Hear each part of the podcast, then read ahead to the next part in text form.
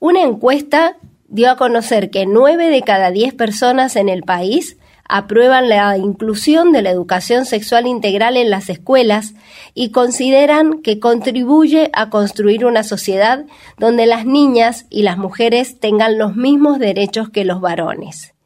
Este dato es uno de varios que afortunadamente surgieron de esta encuesta de opinión sobre religión, política y sexualidad que solicitó realizar la Red Latinoamericana del Caribe de Católicas por el Derecho a Decidir. Lila Eisenberg es una de las investigadoras del CONICET que llevó adelante esta encuesta. Vamos a dialogar con ella. Buenas tardes, Lila, ¿cómo estás?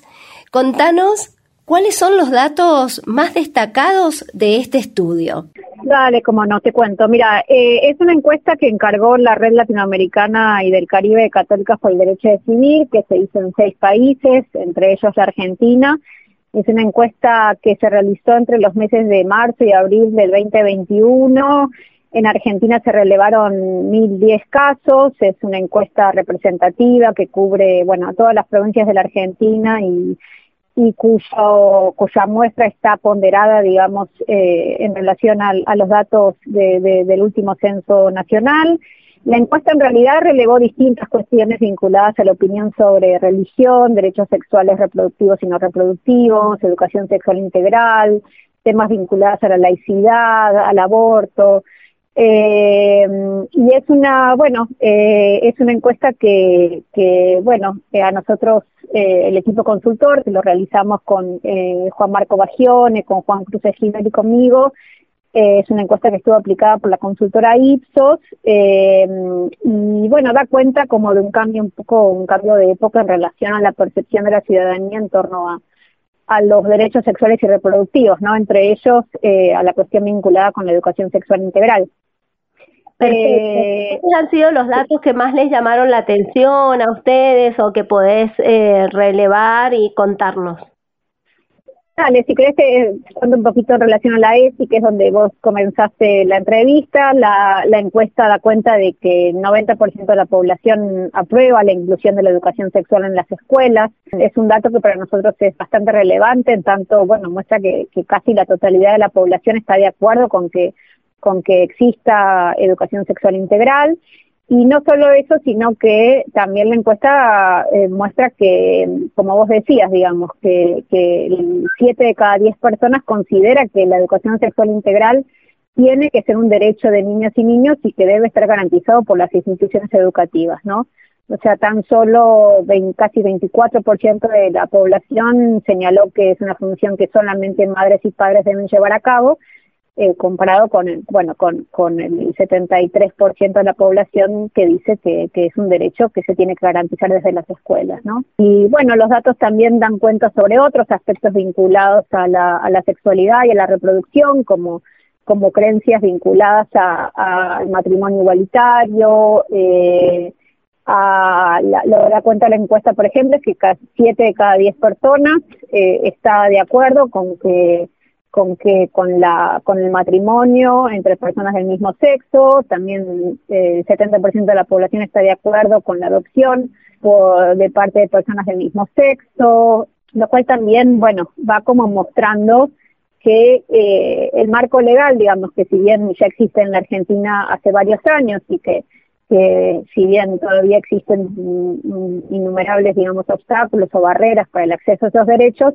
la ciudadanía ya está como incorporando, o sea, incorporando esta mirada respecto a que la sexualidad, la reproducción, tiene que ser pensada desde el punto de vista de los derechos, eh, y bueno, y así lo, lo da cuenta la, la, la encuesta, ¿no? Claro, quizás por allí es por donde se ha dado este cambio, ¿no? Por el trabajo que se viene haciendo, aunque pensamos que no es todo lo suficiente que se debería, porque no se ha destinado el presupuesto que correspondería para que la ESI se aplicara eh, como, bueno, como esperábamos desde su sanción, ya tenemos 15 años de ley, pero parece que va calando hondo el mensaje de que la educación sexual integral tiene que ver con los derechos y, no y también con una visión integral, no con una perspectiva biologicista de, de genitalidad. Bueno, de hecho, te cuento que la, encuesta, la encuesta también eh, indagó respecto a las implicancias de la educación sexual en las escuelas y también el 90% de la población señaló que estar de acuerdo con que, con que la ESI contribuye a construir sociedades donde niñas y niños tengan los mismos derechos, que también contribuye a prevenir embarazos eh, y abusos sexuales eh, y que también, por ejemplo, en la educación media, en la educación secundaria, eh, se, está, se está de acuerdo, digamos, la mayoría aprueba que se informe sobre la existencia de métodos anticonceptivos, que también se aborde la problemática de la sexualidad eh, eh, o que las personas, digamos, tienen derecho a vivir la sexualidad libremente sin importar la orientación sexual, que se informe sobre las situaciones actualmente las situaciones en donde en donde el aborto está permitido.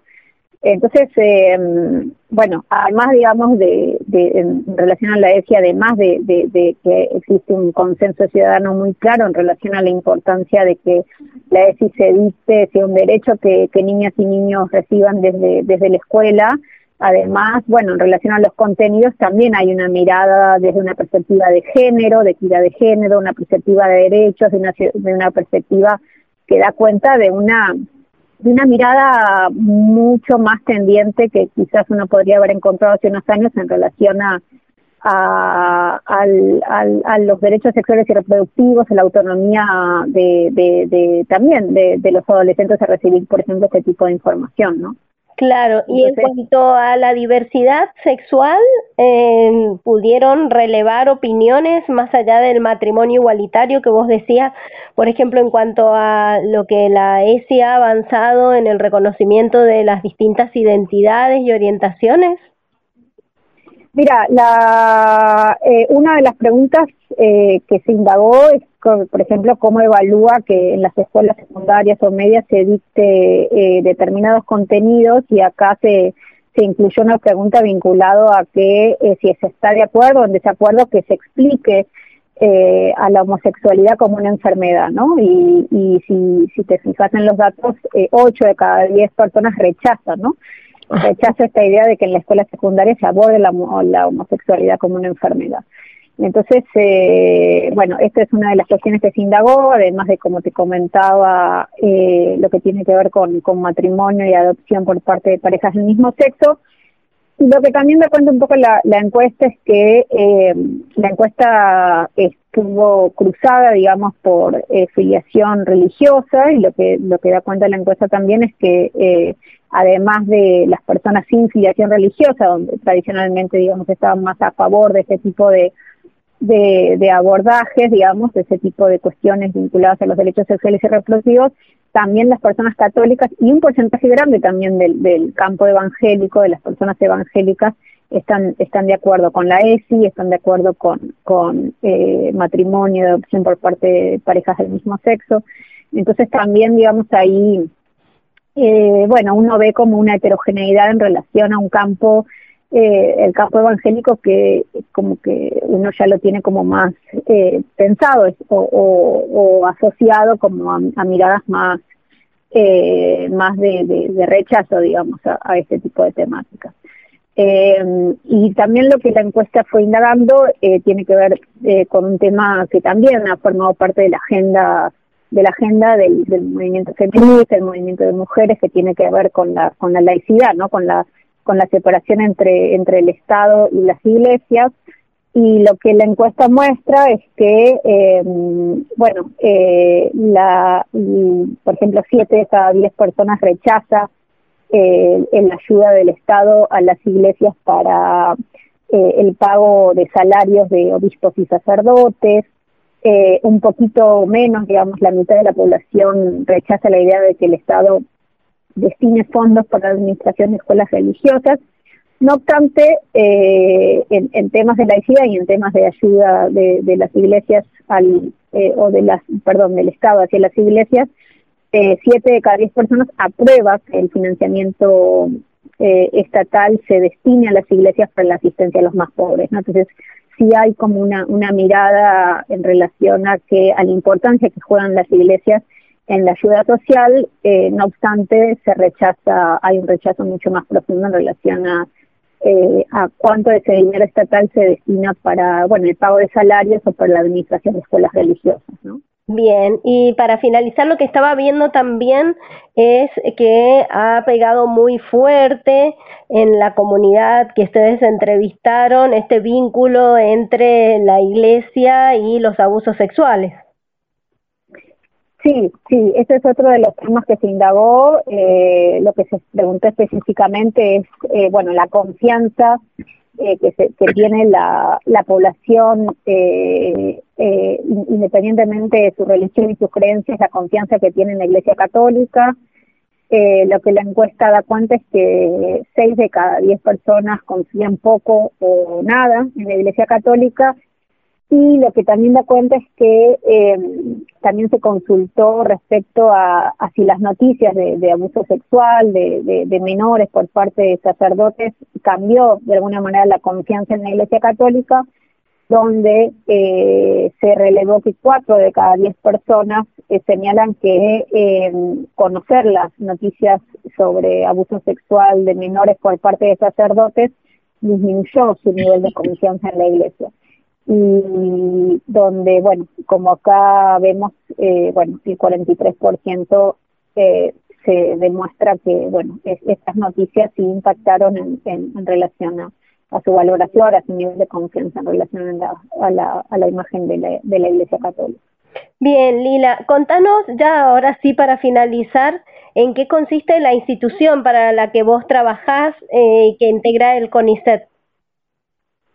Eh, bueno, esta encuesta la realizamos con eh, tres personas, con Marco Bagione, Juan Cruz Esquivel y yo, somos investigadores eh, del CONICET, eh, somos eh, quienes, bueno, somos el equipo consultor que realizó esta encuesta en seis países, entre ellas Argentina, para la Red Latinoamericana y del Caribe de Católicos el Derecho a Decidir, que es una organización de la sociedad civil que viene trabajando hace muchos años en relación a la a los derechos sexuales y reproductivos y a la autonomía de las personas en relación a su capacidad, digamos, para decidir libremente sobre su cuerpo. Eh, son datos que la organización eh, busca generar para, bueno, tomar mejores decisiones y incidir en base a, a evidencia científica eh, que permita también la construcción de argumentos más sólidos en estos temas. Claro, y que sin duda Argentina ha marcado una diferencia porque tiene le mucha legislación vinculada con los derechos y no sé si en los otros países la hay. Eh, en, en, Argentina marca marca de alguna manera tendencia, aunque también hay otros países que, que van en, que van acompañando, ¿no? Bueno, el caso de México que también en los últimos en los últimos años el, este viene viene generando eh, legislación en torno a la interrupción voluntaria del embarazo. La Argentina, sin duda, eh, bueno, eh, viene teniendo un marco legal muy muy propicio en relación a derechos sexuales y reproductivos, en temas de, bueno, ESI, matrimonio igualitario, eh, fines del 2020 se, se aprobó la ley de interrupción voluntaria del embarazo, lo que eh, marca la encuesta es que además de, digamos, de la existencia de ese marco normativo, la ciudadanía también acompaña, digamos, viene acompañando eh, este tipo de cuestiones, eh, o sea que no están separados, ¿no? O sea, no, no es que por un lado están las leyes y por otro lado la, la población eh, como piensa o opina de diferentes maneras, sino que viene ya calando o interpelando a la población y ya la población misma tiene una mirada una mirada de, de, una de, en relación a estos temas de una perspectiva de derecho y de equidad de género que, que es muy interesante. Bien, Lila, te agradecemos muchísimo por este contacto, muy amable. Por favor, a disposición. Hasta luego. Hasta luego. Estábamos dialogando con Lila Eisenberg, investigadora del CONICET, que fue parte del equipo realizador de la encuesta de opinión sobre religión, política y sexualidad.